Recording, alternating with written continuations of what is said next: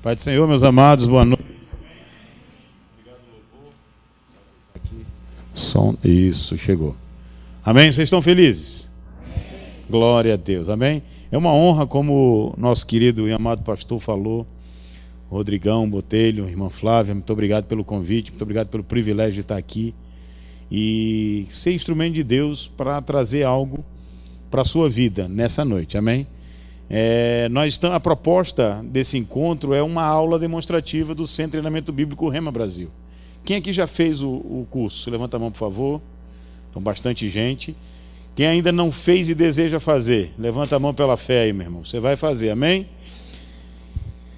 Ah, nós temos aqui a irmã Flávia, a querida apoiadora aí, né, esposa do pastor, que ela é pedagoga. E eu tenho conversado muito com ela, tem, nós temos orado. E eu creio que Deus fará maravilhas através da vida dela para um propósito lá na frente. Quem sabe futuramente um colégio Verbo da Vida, um, uma faculdade Verbo da Vida, enfim. Então Deus está trabalhando. Mas eu estou citando isso por quê? Porque a gente às vezes não se preocupa com a proposta pedagógica de um curso. Então, às vezes, quando a gente vai escolher um, um, um colégio, eu vou falar de mim, estou falando de mim, amém? Às vezes a gente vai escolher um colégio para o filho estudar, a gente procura colégio mais próximo de casa, que o transporte funcione, que seja legal. Mas eu não me preocupava com a proposta pedagógica daquele colégio. E depois que eu servi no Colégio Militar do Recife, eu sou militar do Exército, depois que eu servi lá, eu descobri a importância do projeto pedagógico, da proposta pedagógica. Então, esse curso, essa escola, que é chamada de Centro de Treinamento Bíblico REMA Brasil, tem uma proposta pedagógica. E qual é a proposta pedagógica do centro de treinamento? Então, é treinar você, é um local de treinamento, para que você se torne um cristão que verdadeiramente consiga colocar em prática os ensinamentos do Cristo. Amém? Amém? A Bíblia fala lá em Mateus, no capítulo 7, no verso 21, Jesus, ele diz que nem todos os que dizem Senhor, Senhor entrarão no reino dos céus mas somente aquele que fizer a vontade do meu Pai que está no céu. No verso 24 ele fala: quem ouve e pratica. É, é comparado ao homem prudente que edifica a casa sobre a rocha. Vem a tempestade, o vento forte, a inundação, bate com ímpeto na casa ela não cai, porque foi edificada sobre a rocha. Lá em Hebreus, no capítulo 5, no verso 14, ele diz que pela prática nós conseguimos discernir não só o bem quanto o mal, porque o crescimento vem pela prática. Lá em Tiago, eu queria que você abrisse a sua Bíblia, em Tiago, no capítulo 1, eu citei alguns versículos. Por quê? Porque se você se estimular a fazer esse curso, você tem que entender que você vai fazer esse curso para se tornar um cristão verdadeiramente que vai andar na prática da palavra. O curso vai estimular você a caminhar na prática do Evangelho. Eu não sei se os versículos estão sendo postados, mas você pode abrir sua Bíblia. Em Tiago, no capítulo 1, no verso 22, diz assim: Tornai-vos, pois, o quê? Praticantes da palavra. Diga, eu preciso me tornar um praticante da palavra. E ele ainda fala, né? Não somente ouvintes, enganando-vos a vós mesmos.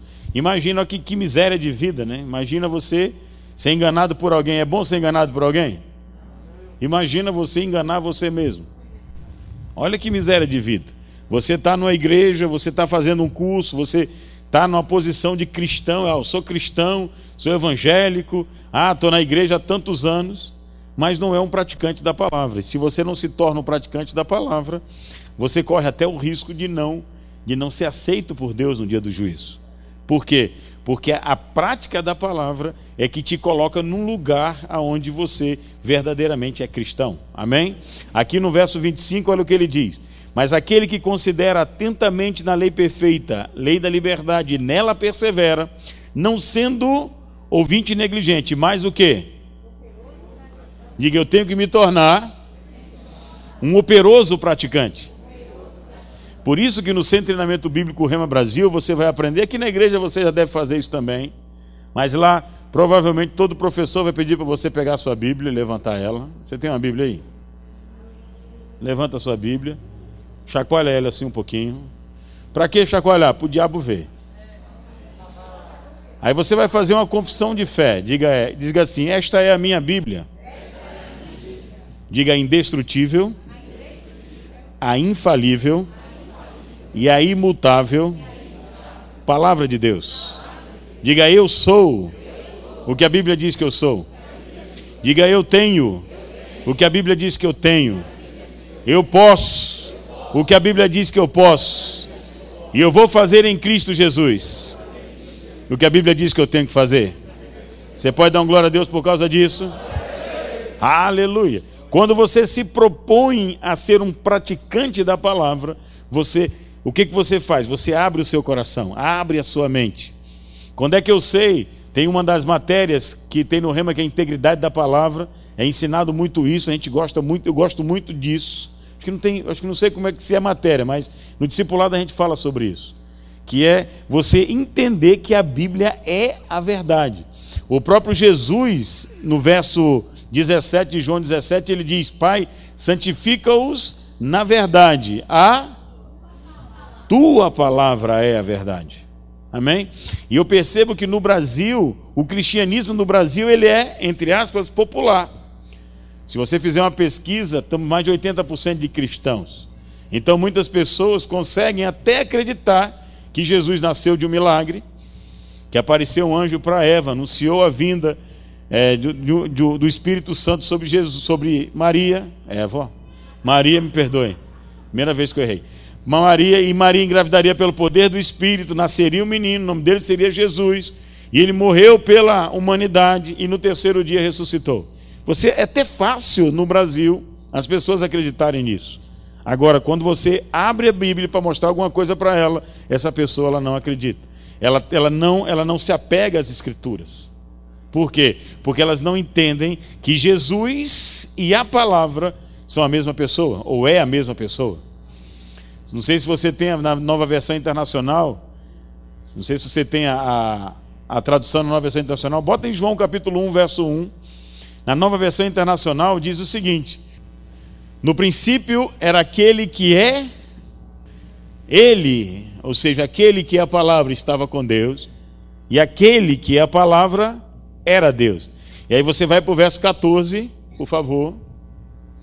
Diz assim: Aquele que é a palavra tornou-se carne. Quem é o verbo que se tornou carne? Quem é aquele que era a palavra que se tornou carne? Percebam que é impossível amar a Jesus sem amar a palavra. Eu não consigo dizer Jesus é o meu Senhor sem dizer que a palavra também tem um senhorio sobre a minha vida. Por isso que em Lucas, capítulo 6, não sei exatamente o versículo, ele diz lá: Por que me chamas Senhor, Senhor, e não fazes o que eu te mando? Então, onde nós vamos descobrir quais são os mandamentos ou as ordenanças de Jesus? Nas Escrituras. Então eu preciso considerar as Escrituras, eu preciso me render a ela e não fazer com que ela se renda a mim. Isso é para alguém aqui. Não é a Bíblia que tem que se render ao que você acredita. Não, é você que tem que acreditar no que a Bíblia diz. Amém, amados? E nós vivemos em um tempo onde é, as pessoas elas têm coceira nos ouvidos, elas não querem ouvir elas querem mestres segundo as suas próprias paixões, seus próprios desejos. Então, quando você fala em santidade, quando você fala em combate ao pecado, tem pessoas que não querem ouvir essas coisas. Mas é o que a Bíblia estabelece. E o que se é o que a Bíblia estabelece, eu tenho certeza absoluta que no de Treinamento Bíblico Rema Brasil, você vai se aprofundar de um jeito ao ponto de se apaixonar pela palavra. E quando você se apaixona pela palavra, você se rende a ela. Você está aqui, amado? Quando a gente fala em submissão e autoridade, você vê que, se falasse assim, ah, fundamentos da fé, vida de prosperidade, é, Jesus é aquele que cura, é muito mais popular, é muito mais agradável essa, esse tipo de matéria, atrai mais as pessoas. Mas quando a gente entra num lugar de submissão e autoridade, fala assim: eita, lá vem ele. Primeiro, porque a gente está sob uma influência satânica muito grande influência de ideologias políticas, de ideologias filosóficas sobre a nossa nação, sobre, sobre o Ocidente, na qual é exatamente o contrário. Então, é, você vê uma candidata a vice-presidente, que graças a Deus não foi eleita, com uma camisa dizendo assim: rebele-se. Você vai para uma novela, você vai assistir uma novela, você não, porque você é crente, mas tem novela que, que, que passa na televisão com o nome Rebeldes. Alô? Você vai para o movimento feminista, o que, que as mulheres dizem? Rebele-se. Então, nós vivemos em uma, em, um, em uma atmosfera é, filosófica mesmo, a palavra é essa, não tenho o que dizer, que quando eu falo filosofia as pessoas ficam meio com medo dessa palavra, mas a filosofia é que define a sabedoria do mundo. Então, então a sabedoria do mundo é está dizendo para você se colocar num ambiente de, de rebeldia, de revolta, de insubmissão. Só que quem é o pai da insubmissão? Quem é que foi o primeiro ser que nós conhecemos que se rebelou contra Deus?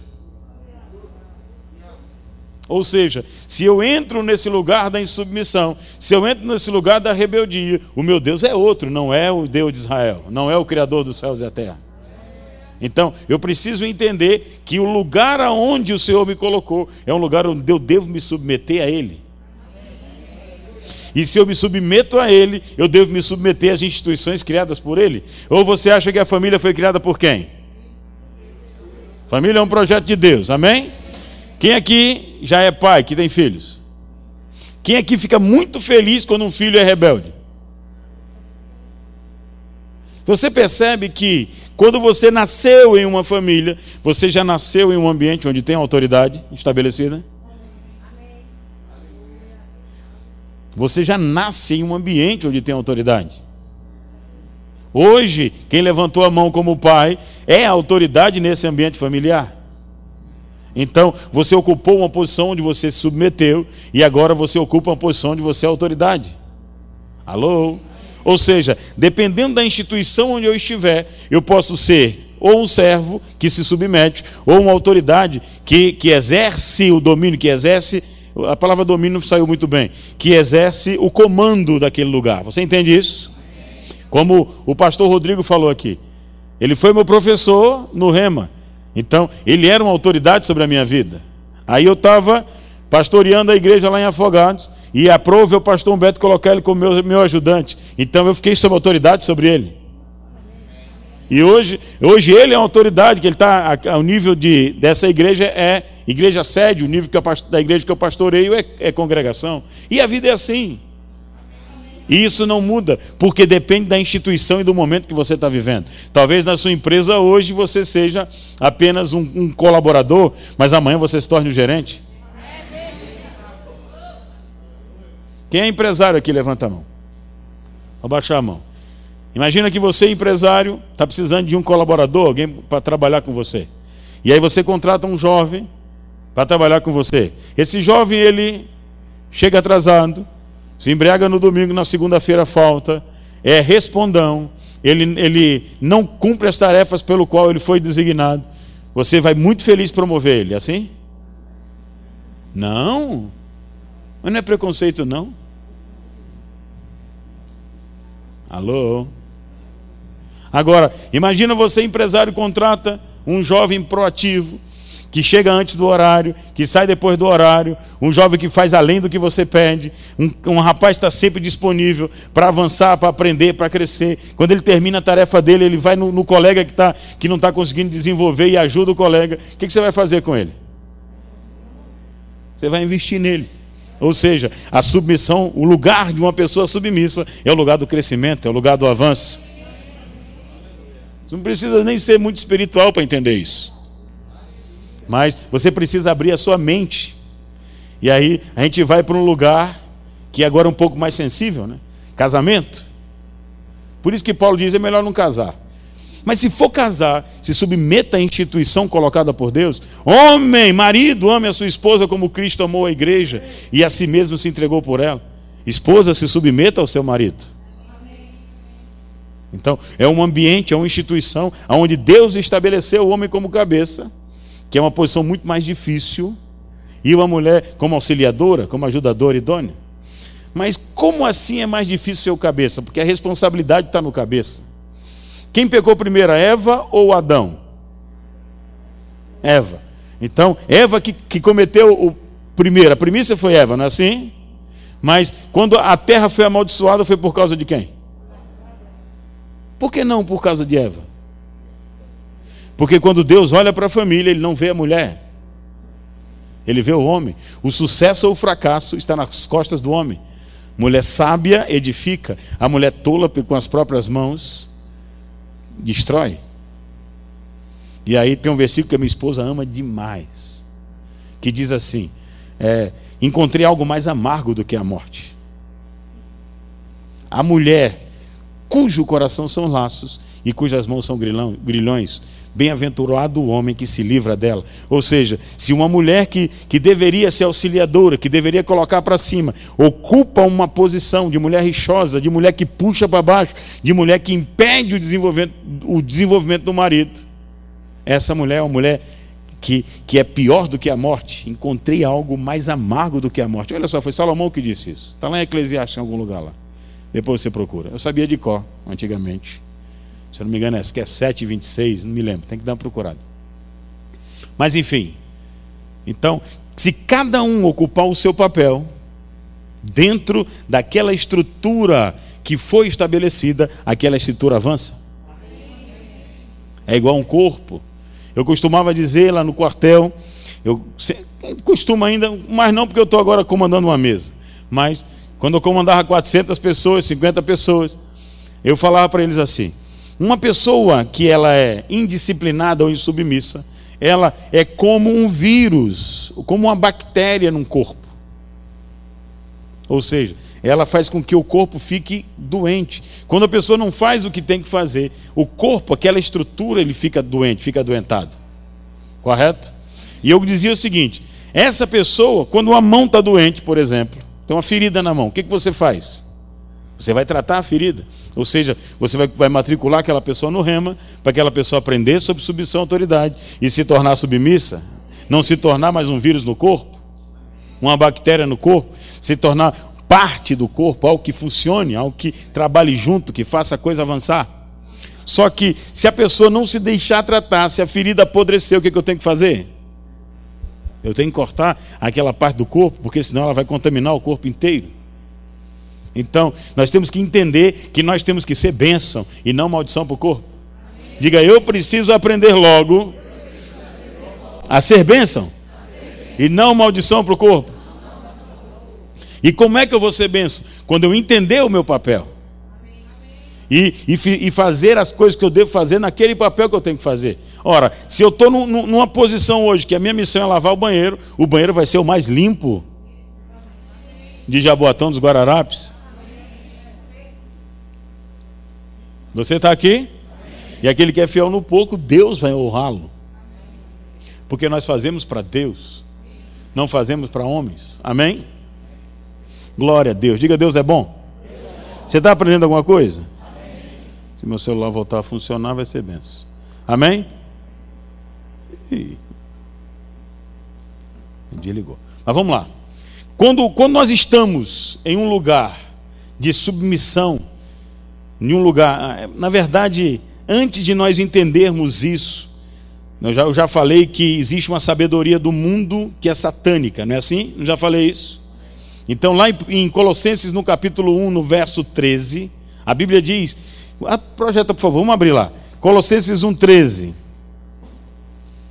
Aleluia. Diga, Deus é bom. Para eu entender e abrir o meu coração para submissão e autoridade, para eu entender e deixar o meu coração aberto para que eu possa me submeter, para que eu consiga fazer isso, eu preciso entender que existem dois reinos paralelos. Correto? Então, em Colossenses, no capítulo 1, verso 13, diz assim: pode colocar na, na revista atualizada. A Bíblia diz que ele nos libertou do império das trevas. Ele nos libertou do domínio das trevas. Na revista atualizada fala do império das trevas. E nos transportou para onde? Para o reino do Filho do seu amor. Então existem dois reinos em operação no mundo. Você está aqui? Existe um reino ou um império, que existe um imperador, que que, a Bíblia chama de príncipe das trevas, que a Bíblia chama de, de é, o, o, o pai da ignorância. Porque Satanás ele trabalha em um ambiente de escuridão, de falta de luz. O que, que é escuridão? Escuridão é falta de revelação, falta de conhecimento. Teve, nós tivemos um grande homem de Deus que já faleceu, um grande pregador chamado Miles Monroy, que ele, ele, ele dizia o seguinte: o nosso, quando eu descobri que o nosso maior inimigo não é o diabo, aí todo mundo parou assim: como assim não é o diabo? Não, nosso maior inimigo não é o diabo. O nosso maior inimigo é a nossa ignorância. Em Oséias, no capítulo acho que é 4, 6, diz que o meu povo está sendo destruído porque o diabo é perigoso, é isso? Bota aí, Oséias 4, 6. O meu povo está sendo destruído porque lhe falta conhecimento. Ou seja, Satanás como príncipe, olha lá, porque lhe falta conhecimento. Satanás, como príncipe das trevas, é o príncipe da ignorância. Ele opera aonde a ignorância está fluindo. Aonde tem ignorância, Satanás tem vantagem. Aonde tem sabedoria, onde tem o conhecimento, ele perde. Por isso que Jesus, em João 8,32, ele diz: é, E conhecereis a. E a verdade vos. Você percebe que a libertação de Satanás não se dá quando você usa o homem de Deus, numa oração de poder, eu te expulso e te repreendo no nome de. Não é assim. Você pode até acontecer isso, dependendo da situação de que a pessoa esteja passando. Ela pode estar com possessão demoníaca. É, já aconteceu várias vezes comigo, você expulsa aquele demônio. Mas se a pessoa não conhecer a verdade, aqueles demônios voltam e a situação fica pior do que antes.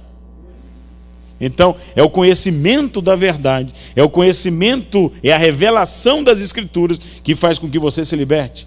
Por isso que eu preciso entender isso. Então, existe ah, o império das trevas, ou seja, o lugar das trevas, o lugar da falta de conhecimento. E Satanás opera exatamente nesse lugar. Então, ele, Deus nos tira, Jesus nos tira desse lugar da influência satânica e nos coloca sob a influência do reino do Filho do seu amor, o reino dos céus. Amém? Em Romanos, no capítulo 1, rapidamente.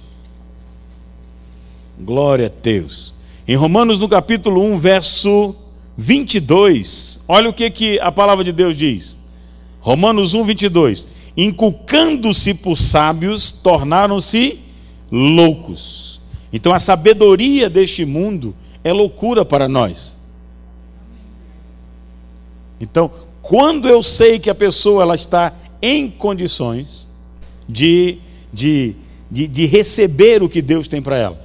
Quando ela entende que existem dois reinos, duas sabedorias.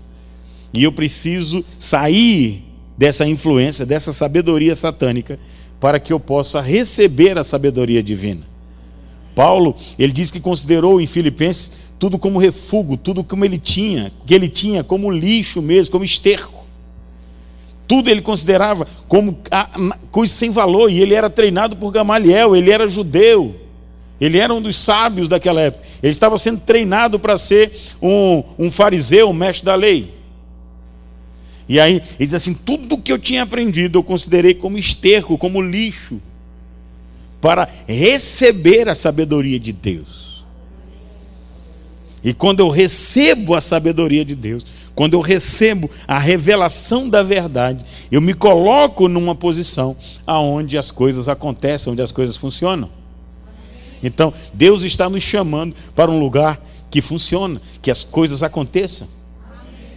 Então, quando eu penso em submissão e autoridade, nessa estrutura de submissão e autoridade, eu estou pensando em ordem, eu estou pensando em coisas que funcionam, uma família que funciona, uma empresa que funciona, uma igreja local que funciona, porque eu entendo a minha posição. E eu vou exercer o meu papel. Eu tive a oportunidade de ensinar lá na Academia Militar das Agulhas Negras, é a escola que forma os generais de, de exército. Então saem de lá, e eu fui professor lá durante três anos e, e jovens cadetes lá se formando para sair tenente. E eu, quando, faltando um mês, dois meses, né? Aí eu falava para ele assim: presta atenção. Daqui a um, dois meses vocês já vão deixar de ser cadetes, se senhor não senhor, se senhor não senhor, e vão se tornar tenentes, vão, receber um pelotão, 30 homens. Dependendo do, do, quartel, vocês podem assumir até uma companhia logo de cara, 100 homens. Então, de repente, vocês vão se tornar senhores. E eu digo para você, entendam uma coisa: vocês não são tenentes, vocês estão. Ou seja, isso vocês estão recebendo por delegação uma autoridade que não pertence a vocês. A autoridade pertence ao Estado, pertence ao Exército, mas você se torna uma autoridade porque você representa uma instituição. Você está aqui, então você tem que entender o seu papel. Agora, você tem que exercer bem o papel, como para responder às expectativas de quem contratou você. E você tem que entender que no quartel você é isso, em casa você é filho, é esposo, é marido, é pai. Então, exercendo um papel em cada posição na sociedade que você ocupa. E eu fazia uma analogia como um teatro. Então, nós vivemos a nossa vida como um teatro, como um teatro, não é um teatro, entenda? É como um teatro onde você é um, é, um, é um ator, da qual você vai exercer um papel. Então, nesse momento, o meu papel é de professor do Centro de Treinamento Bíblico Rema. E eu tenho que ser fiel à, à estrutura, à, à, às, às orientações. Por que, que eu estou de, de, de terno? Por que, que eu estou social? Porque o professor do Rema, ele tem que ensinar dessa forma. E a gente se submete. Você está aqui? Então, eu preciso entender o papel que eu exerço. E dentro do papel que eu exerço, eu vou me tornar um colaborador de alto nível. Se eu me submeter corretamente, eu me tornar, tornarei um colaborador de alto nível. O meu filho ali, o Júlio, é aluno do Colégio Militar e eu tive a oportunidade de servir lá também. E comandei o corpo de alunos por um tempinho, seis meses. E aí eu, tinha, eu era o gerente ou o, o responsável pelo projeto Valores. Então eu trabalhava os valores do projeto pedagógico da escola, que são os valores militares. E aí eu tinha que ensinar para os alunos, imagina, tudo adolescente, a maioria não cristão. Você vê a situação, né? E eu tinha que convencê-los a se tornarem alunos que obedecessem o manual do aluno, os deveres do aluno. Só que quando eu fui é, me ensinar sobre isso para eles, sobre os deveres do aluno, eu não fui diretamente para o manual deles. Eu fui para o regulamento do colégio. E quando eu fui para o regulamento do colégio, eu coloquei assim: compete ao comandante do colégio militar e diretor de ensino. E coloquei os deveres do comandante. E comecei a ler para eles os deveres daquela pessoa que ocupa a posição de mais alta autoridade naquela instituição. Pesadíssimo. E eu mostrei para eles o seguinte: o peso que está sobre as costas dele é muito grande. E a gente tem que tomar uma decisão: se a gente vai ajudá-lo para que ele consiga cumprir a missão dele, ou a gente vai atrapalhá-lo. Você está aqui para ajudar o pastor ou para atrapalhar?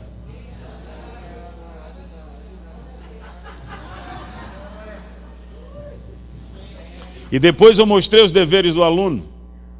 E quando eles viram os deveres do aluno, perceberam que é muito pequeno em relação aos deveres do comandante.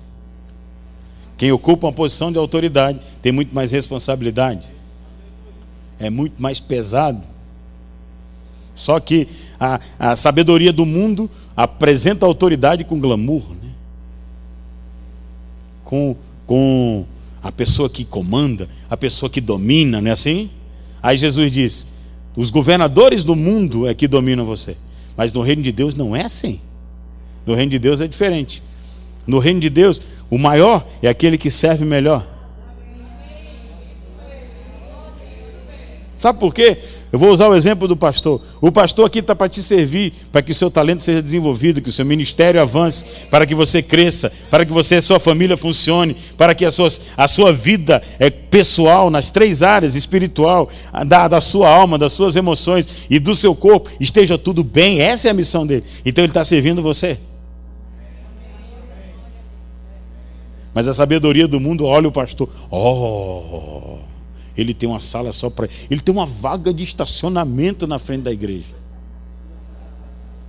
Você nunca questionou isso, né?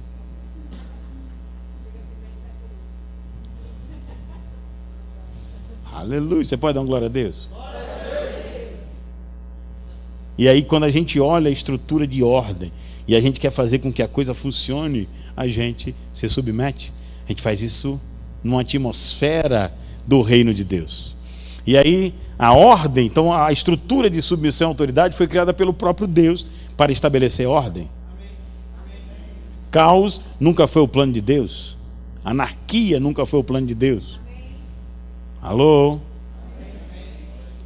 Aí, aí você diz assim: onde tem ordem, tem Deus. Certo ou errado? Nem sempre. Coreia do Norte tem ordem? Sim ou não? Tem bastante ordem lá. Quem, quem se levanta contra pode ser. Qual é a diferença? Porque a ordem, quando, quando Satanás estabelece a ordem, o critério para, para que a ordem aconteça é o medo, é o terror, é a pressão, é a força. Mas aonde Deus está operando, o critério, a atmosfera é do amor. Porque Deus é amor. Essa é a diferença. Uma esposa, quando ela se sente amada, ela se submete com uma facilidade muito grande. O casamento, o segredo do casamento dar certo, para dar certo é muito simples. Homens, amem suas esposas, esposas, honrem seus maridos. O homem se sente amado quando ele é honrado. Só que na sabedoria do mundo faz com que as mulheres só potencializem o erro. Só olha o erro. O homem, fa, né, o homem faz um bocado de coisa, mas quando erra aqui. Mulher rixosa. Goteira, tem, tem, não aguenta. Mas quando a mulher entende o segredo e potencializa e usa da sua sabedoria para mostrar e ajudar, com certeza o homem, o homem vai se sentir amado, se sentir honrado. Fica muito mais fácil também para demonstrar o amor. Amém, amados? Quando a gente vai para exemplo de submissão, para quem que nós vamos olhar? Nós temos que olhar para aquele que é o grande exemplo de submissão, que é Jesus Cristo. Acabei de ser salvo, porque meu celular acabou a bateria. veio carregando, e eu estava sem os versículos, mas eu achei. Deus é meu, Deus é bom. Então, dentro da apostila do Rema, nós, eu, quando porque você dá uma aula em 45 minutos é para falar de um tema como esse, é muito grande. Então, quando eu estava orando e perguntando, Deus, como, o que, que eu falo? Do que, de, de, tudo que a gente trabalha em sala de aula, o que, que o Senhor quer que eu fale para eles? Então, aí o Espírito Santo falou assim: diga para eles, fale para eles sobre Jesus Cristo. Por quê? Porque Jesus Cristo foi o maior exemplo de uma pessoa que se submeteu não só a Deus, mas também submeteu aos pais, se submeteu às instituições. Jesus é o maior exemplo de submissão. E se nós temos Jesus como mestre, nós devemos, como discípulos, seguir os passos do mestre. Você está aqui? E o primeiro versículo não está nem aqui na apostila que vem à minha cabeça, em Filipenses, abre lá. Diga, Deus é bom. Diga, Ele me ama. Aleluia. Diga, submissão é uma palavra boa. Foi criada por Deus. E tudo que Deus criou é bom. Aleluia. Se você entender isso, quando eu ensino no remo, eu costumo dizer: se você, depois de sete encontros, você aprender e acreditar que se submeter a uma coisa boa, é uma coisa que vai gerar resultados positivos para você. Você mudou essa mentalidade, para mim já serviu, porque você vai, você vai trabalhar dessa forma e as coisas vão acontecer para você. Amém? Filipenses 2:5 diz assim: "Tem de vós o mesmo sentimento que houve também em Cristo Jesus". Eu tenho que ter o mesmo sentimento, eu tenho, que seguir os mesmos passos dele, eu tenho que fazer o que ele fez. Eu tenho que, que seguir o exemplo dele. E qual é o exemplo dele? Pois ele, subsistindo em forma de Deus, não julgou como usurpação o ser igual a Deus. Uma vez eu estava conversando, eu tenho uma, orem por ela, uma pessoa muito próxima da família minha, muito próxima, né? É da família, que ela é budista. E logo no início, quando eu me converti, eu estava conversando, evangelizando, né, falando sobre Jesus para ela. E ela chegou para mim assim, do nada, estava no China 48, almoçando. Ela olhou para mim assim, meio irritada. Quem é Jesus? Aí eu, pum, colei, né? Não consegui responder aquela pergunta de bate-pronto. E aí eu fui orar, falei, Senhor, qual era a resposta que eu deveria ter dado? Aí o Espírito Santo falou para mim: você tinha que, tinha que dizer que Jesus é Deus.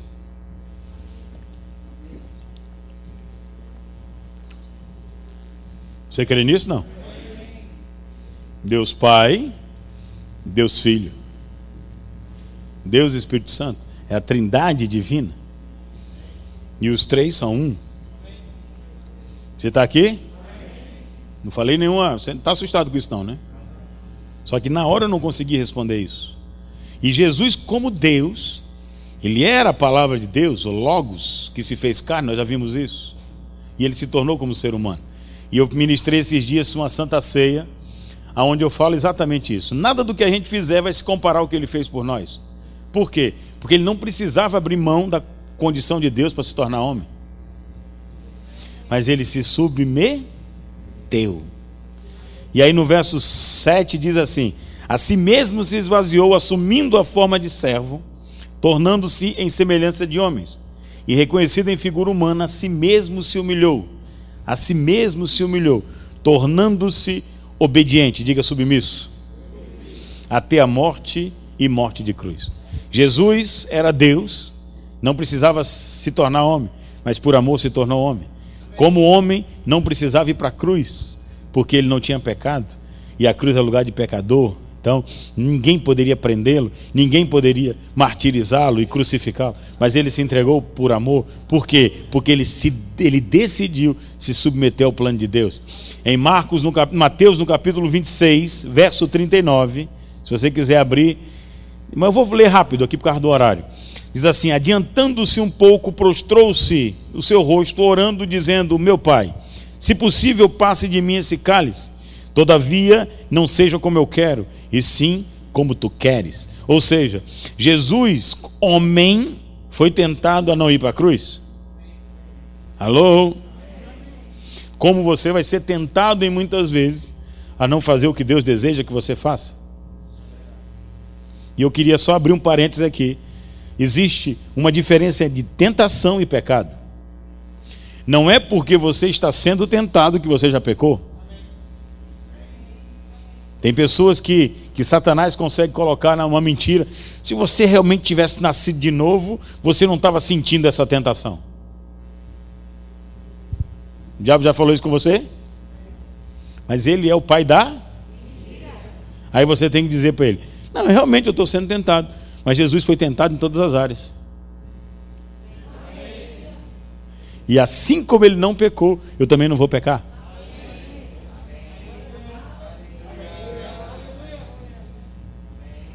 Romanos que é 6, 14 diz que o pecado não tem mais domínio sobre vós. Então, você ser tentado não é problema. Estou salvando alguém aqui. Você ser tentado não é problema. O problema é o que você faz quando é tentado.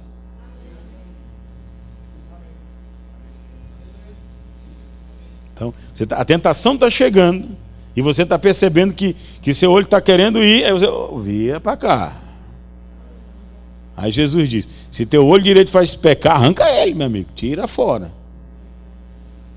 Mas basta que você se concentre no Senhor e você vai conseguir vencer, porque o Espírito que está em você é maior que o Espírito que está no mundo. Amém? Então Jesus, ele se submeteu ao plano de Deus, por mais dolorido ou doloroso que fosse. Então, ele não precisava ir para a cruz. Na verdade, ele não precisava nem se tornar homem, mas ele se submeteu, que não seja feita a minha vontade, seja feita a sua vontade. A gente fala, ao justo viverá pela fé. Não é assim que a gente aprende aqui? Mas você só vai conseguir viver pela fé se você submeter à palavra. Preciso me submeter à palavra. Eu preciso mergulhar e me submeter. Eu preciso ter coragem para isso. Em Josué, no capítulo 1, verso 8, se eu não me engano, bota aí, por favor. Josué 1, 8. Ele diz assim: ser forte e corajoso. Vê se é isso mesmo. Bota aí, por favor. Não bota no verso 9.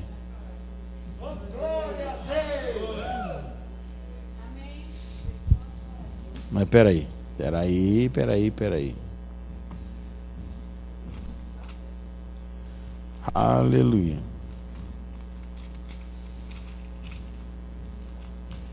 Aleluia.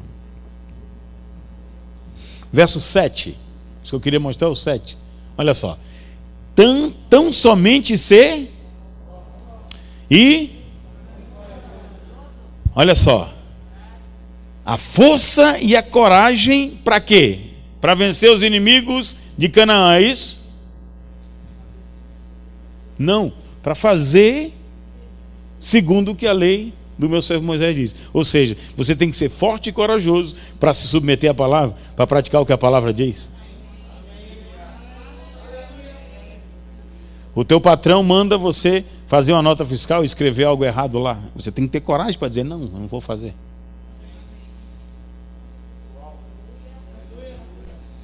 Você não vai fazer por quê? Porque eu sou cristão e eu sirvo ao Deus da verdade, eu não posso me submeter à mentira. Corre o risco de perder o emprego? Sim. Quem é o meu pastor é o Senhor, não é você. Você está aqui, irmão? Então, submeter-se é uma atitude de coragem também. E Jesus teve que demonstrar muita coragem para se submeter. Amém? Jesus foi submisso aos pais, em Lucas 2,51 diz: E desceu com ele, seus pais, para Nazaré, e era-lhe submisso. Sua mãe, porém, guardava todas as coisas no coração. Então Jesus submeteu ao plano de Deus, se submeteu aos seus pais. Jesus foi submisso às autoridades civis. Em Mateus 17, dos versos 24 a 27, fala sobre aquele momento que alguém pergunta para Pedro: O teu mestre não paga imposto, não? Aí Jesus fala: O imposto é para quem? Para os filhos ou para os escravos? Aí para os escravos. Então os filhos estão dispensados, né? Tá, mas para que não escandalizemos eles, vai lá, pesca o peixinho lá. Vai ter um dinheirinho lá para a gente pagar a minha e a tua, a tua cota. Ou seja, se submeteu às instituições. Então, Jesus é um grande exemplo de submissão. Você está aqui? Quando a gente. A gente está falando muito sobre submissão, mas eu já toquei um pouquinho no conceito de autoridade.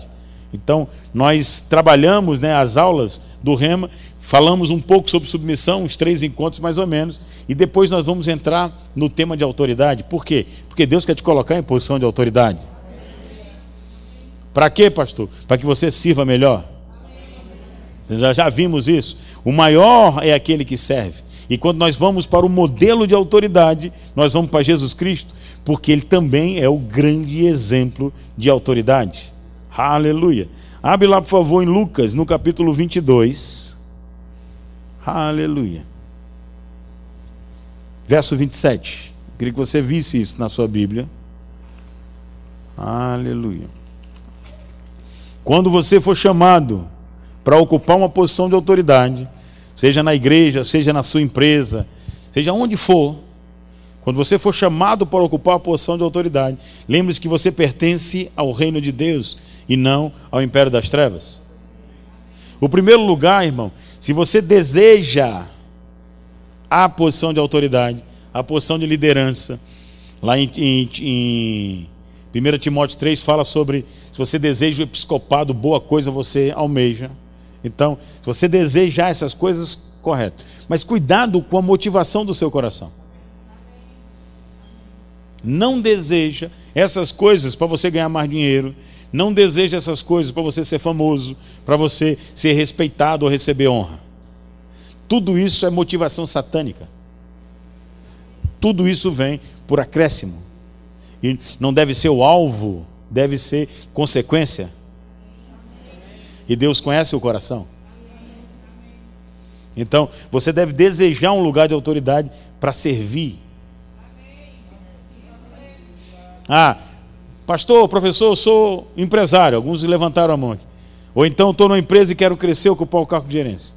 Deus deseja que a sua empresa cresça, por quê? Primeiro, você presta um serviço à sociedade. Segundo, você vai empregar famílias, você vai abençoar famílias.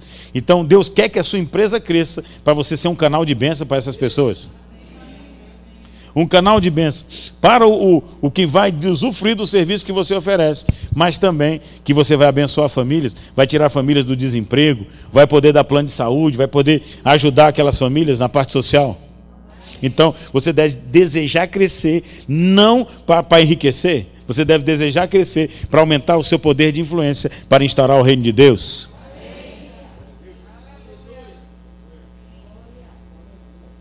E aí, aqui em Lucas 22, verso 27, aleluia, ele diz: Pois, qual é o maior?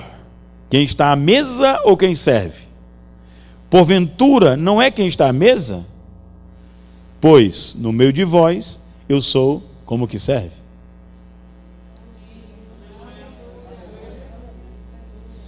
Ele não está dizendo que o maior é o que serve. Não é isso. Não é o garçom que ele está dizendo. Mas eu, como autoridade, eu sou como garçom. A minha vida só tem sentido se for para que a sua vida avance, que a sua vida cresça, que você desenvolva o seu talento, que você desenvolva o seu ministério, que você desenvolva a sua família, que você desenvolva aquilo que Deus quer fazer através da sua vida. Ou seja, quando você ocupa uma posição de autoridade, você ocupa uma posição onde você vai abençoar pessoas, servir pessoas. No reino de Deus é assim. O maior é aquele que serve. Lá em João 13, aí você ah, tem muitos empresários que, infelizmente, ou, ou gerentes, enfim, militares também, que estão sob a influência satânica. Então usam da força, usam da ameaça, usam do medo para que você produza. Não é assim? E aí Jesus vem e fala assim: Você quer que os teus colaboradores façam com amor no coração? Quero. Lave os pés deles. Ou seja, reconheça as necessidades. Existe um livro que empresários aí, que é muito bom você ler. Na verdade, não é só empresário, não, todo mundo. Que é o Monge Executivo. Leia esse livro. Fala sobre liderança servidora. Totalmente baseado em Jesus Cristo. Um líder que serve. Aonde você inverte a pirâmide. Você não é o cabeça, você passa a ser o suporte para que os outros consigam cumprir as suas necessidades, consigam desempenhar da melhor forma possível o seu trabalho. Aleluia. Jesus ele lavou os pés, serviu aos seus liderados, ele ensinava pelo exemplo, ele protegeu os liderados. Então, tem um, um, uma, uma, eu não vou entrar aqui muito não em Marcos 9, 14 a 16, ele, os discípulos estavam sendo pressionados pelos fariseus. Jesus falou: Pois não, o que vocês estão discutindo com eles? Vai falar comigo, deixa que eu resolvo. Ou seja, ele cobriu, ele protegeu. E o que é, princip... o que é principal? No João 17, a gente finaliza com isso. João 17, no, nos versos 9 a 11, no Evangelho de João, capítulo 17, nos verso 9 a 11. Vamos ler junto. Diz assim: Isso aqui é a oração sacerdotal de Jesus Cristo. Aí ele diz: É por eles que eu rogo. O que, Jesus está fazendo? Está orando. Imagina você, líder cristão, na sua empresa, na sua família, no seu trabalho, não importa qual seja o seu trabalho. Nosso pastor trabalha aqui na prefeitura, não importa qual seja o seu trabalho, mas você ocupa uma posição de liderança. Não é assim? Então, o exemplo de Jesus, olha o que ele fez. É por eles que eu rogo, não rogo pelo mundo, mas por aqueles que me destes, porque são teus. Ora, todas as minhas coisas são tuas e as tuas coisas são minhas, e neles eu sou glorificado. Verso 11: Já não estou no mundo, mas eles continuam no mundo, ao passo que eu vou para junto de ti. Pai Santo, guarda-os no teu nome, que me deste, para que sejam assim como nós. Qual o exemplo? Você tem orado pelos seus colaboradores? Eu chefiei a antiga sétima inspetoria de contabilidade e finanças do Exército, entreguei agora dia 11 o comando, mudou o nome agora no finalzinho, para centro de gestão. Eu não vou dizer que eu consegui fazer todos os dias que eu não consegui, mas tinha já dois, dois militares que tinha mais, depois diminuiu, enfim. Mas tinha lá um tenente-coronel, que é o Marcelo, e o tenente Abelante, que ele é pastor da presbiteriana. Os dois, eles iam na minha sala para a gente orar pelos integrantes da inspetoria. Ore pelos seus colaboradores. Se conecte com Ele espiritualmente. Por quê? Porque você vai compreender pelo Espírito as necessidades. Você vai compreender pelo Espírito que aquela pessoa, de repente, ela não está produzindo porque ela está é, tendo um, um problema muito grave, um problema muito sério, psicológico, talvez familiar, talvez de saúde. E você pode ser instrumento de Deus para levar uma palavra. Amado, você não, tá, não é colocado em posição de autoridade, simplesmente, como eu já disse, para receber honras ou para receber um salário melhor. Você é colocado numa posição de autoridade, primeiro, para anunciar Jesus Cristo, anunciar o reino de Deus e ser instrumento de Deus para a instauração do seu reino na terra. A sua empresa, o seu trabalho tem que ser um pedacinho do céu, assim como a sua família. Aleluia. Aleluia. Eu sei que é muito curto, né? Eu já ultrapassei três minutos, meu pastor, me perdoe. Já me deu 45 minutos, está em 48. Mas eu espero que vocês tenham pego um pouquinho da importância de estar na posição correta, no lugar correto. Então, muito cuidado. Jovens, tem adolescentes aqui, muito cuidado. Vocês não são chamados para ser rebeldes. Mulheres, vocês não são chamados para ser feministas, pelo amor de Deus. E eu digo para você, tem muita mensagem subliminar das trevas que você já pegou. Nós já pegamos. É, é um bombardear tão grande na sociedade para esse normal das trevas que a gente já pegou. Por isso que eu preciso mergulhar nas Escrituras para que o Espírito Santo possa mostrar para mim, filho, nessa área aqui você foi enganado por Satanás. Filha, nessa área aqui você precisa rever o conceito. E quando é, e quando é que isso se torna mais claro? Eu costumo, é, vou falar como pastor agora, não vou falar mais como professor, não. Então, eu costumo, quando eu recebo pessoas, um gabinete, e as pessoas, normalmente, algumas vêm ofendidas, algumas vêm nervosas, né? Mas, pastor, fulano fez isso, isso, isso, isso. A pessoa que, que, que, que fez contra ela está errada. Correto? E ela, plá, plá, plá. Mas o que, que ela quer ouvir? É, realmente, aquela pessoa fez errado. Aí, quando ela termina de falar, eu pergunto para ela: Mas como é que você reagiu quando ele agiu assim?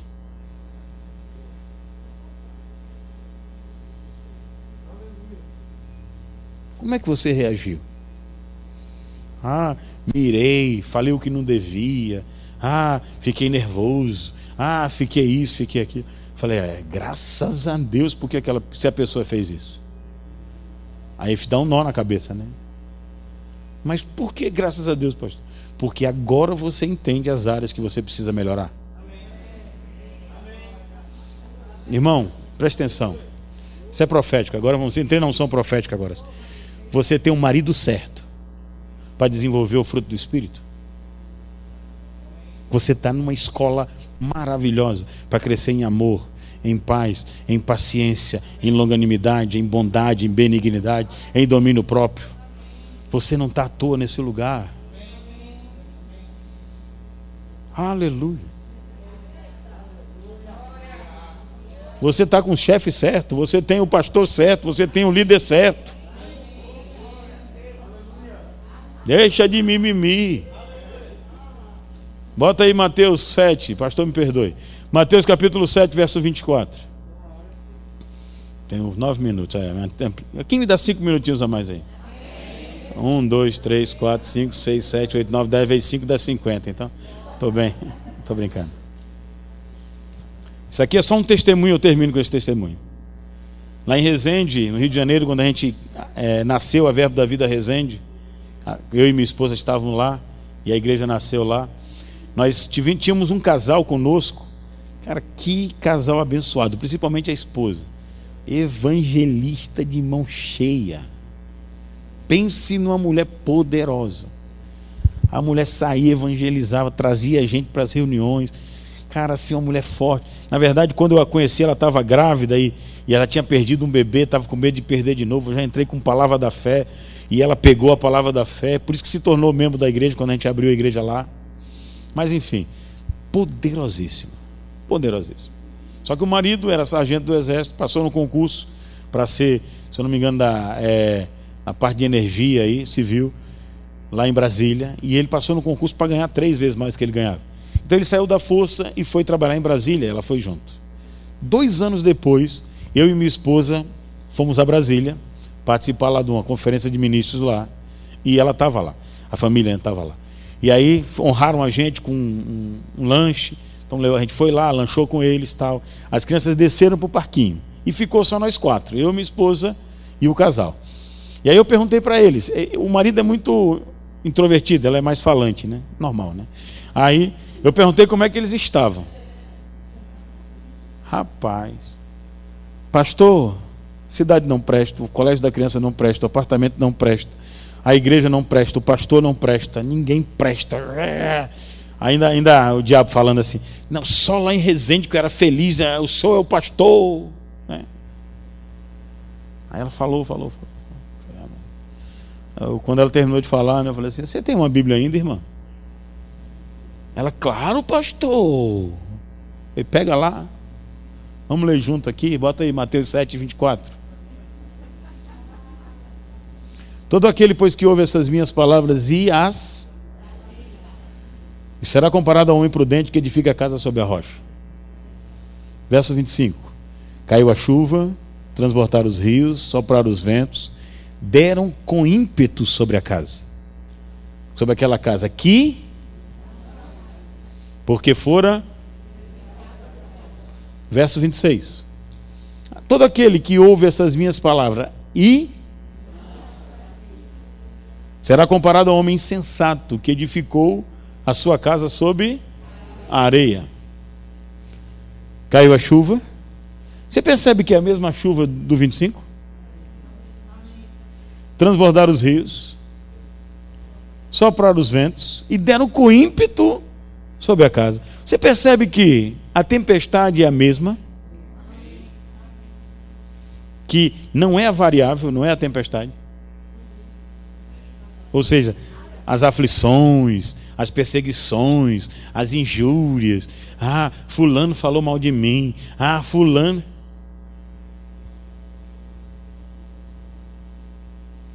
E ela caiu, sendo grande a ruína. Aí eu perguntei para aquela senhora, né? Casada senhora. Daqui acho que ela é mais nova que a gente. Mas falei para ela, aquela jovem senhora, pronto. Falei assim: a sua casa está caindo ou ela está sob a rocha, está firmada? Aí ela, é pastor, está caindo. Aí eu falei, agora volta para o 24, ou para o 23, pode ser para o 26. Volta só um versículo. Aonde é que você está errando? No ouvir ou no praticar?